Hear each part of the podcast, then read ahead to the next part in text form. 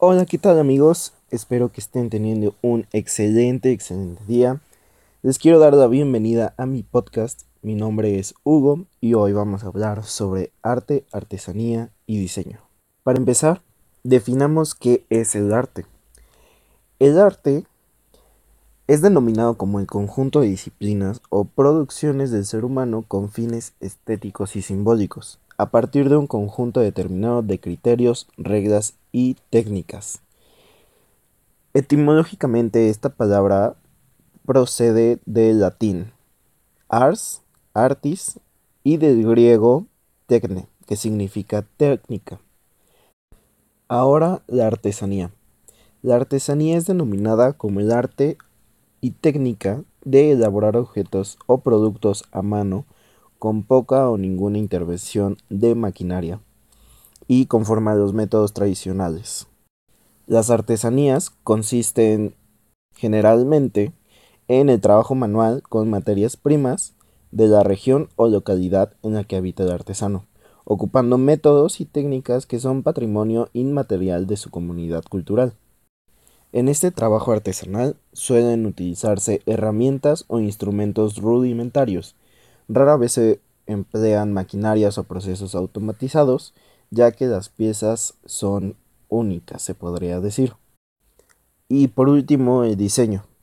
El diseño se le conoce como el arte de proyectar el aspecto, la función y la producción de un objeto funcional por medio de signos gráficos, ya sean objetos bidimensionales, tales como carteles, logos, dibujos, etc., u objetos tridimensionales, ya sean edificios, maquinarias, muebles, etc. La palabra diseño proviene del latín designare, formado del prefijo de y del sufijo signum, que significa signo, señal o símbolo. Ahora, para mí la gran diferencia entre los tres conceptos que hemos escuchado es que el arte es un poco más conceptual, es para transmitir sensaciones, sentimientos y las emociones que el artista sintió o pensó en el momento de realizar su obra y para que las personas puedan sentir de igual manera dichas sensaciones. Sin embargo, se deja de lado pues la función, así como la producción en masa, ya que sí se pueden crear pues varios números de, de esta pieza, sin embargo no se considera como una producción. Después, la artesanía es considerada un objeto que puede ser funcional o meramente estético, que de igual manera no cuenta con una producción. Sin embargo, sí se hacen varias piezas de dicho objeto, pero al no involucrar maquinaria o algún proceso industrializado, no podrás encontrar una pieza que sea igual a la otra, ya que como se involucra mucho un proceso rudimentario, algunas de las piezas podrán encontrar ciertos defectos o irregularidades que harán la pieza única. Y por último, el diseño. El diseño busca crear un objeto que puede ser estético o no, que se lleva a producción en serie, con cierta calidad esperada pero que además buscará en la mayoría de los casos la funcionalidad del objeto para mejorar o facilitar la vida de las personas, pues uno de los objetivos principales del diseño es tener siempre en mente al usuario. Vaya, y esto no quiere decir que alguno sea mejor que otro, claro. Cada uno tiene ciertas fortalezas que lo distinguen de los demás. Cada uno de ellos, sea arte, artesanía o diseño, tendrá de alguna manera la finalidad que se requiera para el consumidor o el usuario final. De igual manera, creo que cada persona tiene puntos de vista distintos, pues ciertas personas creerán que el arte es mejor o que las artesanías están mal hechas o que el diseño no es tan estético. Sin embargo, todos tenemos algún objeto que pertenece a cada rubro. Todos tenemos algún cuadro en casa que se encuentra por ahí porque llamó nuestra atención. Puede ser por los colores, los brochazos que tiene o simplemente que está plasmado algo que nos agradó en la obra. Todos tenemos de igual manera algún objeto que compramos al viajar, ya sea una figura de madera, una flor de palma o estas pulseritas que venden en muchos lugares. e incluso en la cocina. Si se encuentran una olla o un plato de barro, también es considerado como artesanía, pues no habrá dos iguales.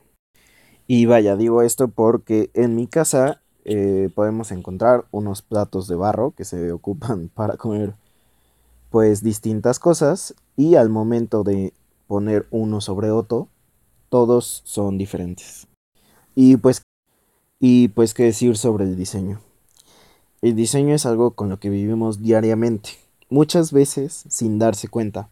Sin embargo, desde que despertamos hay diseño. Desde que nos levantamos de la cama, ponemos los pies en el suelo y estos no cuelgan ni queda demasiado baja la cama. Todo eso es diseño, pues está considerada la ergonomía de las personas para que la altura de la cama sea perfecta.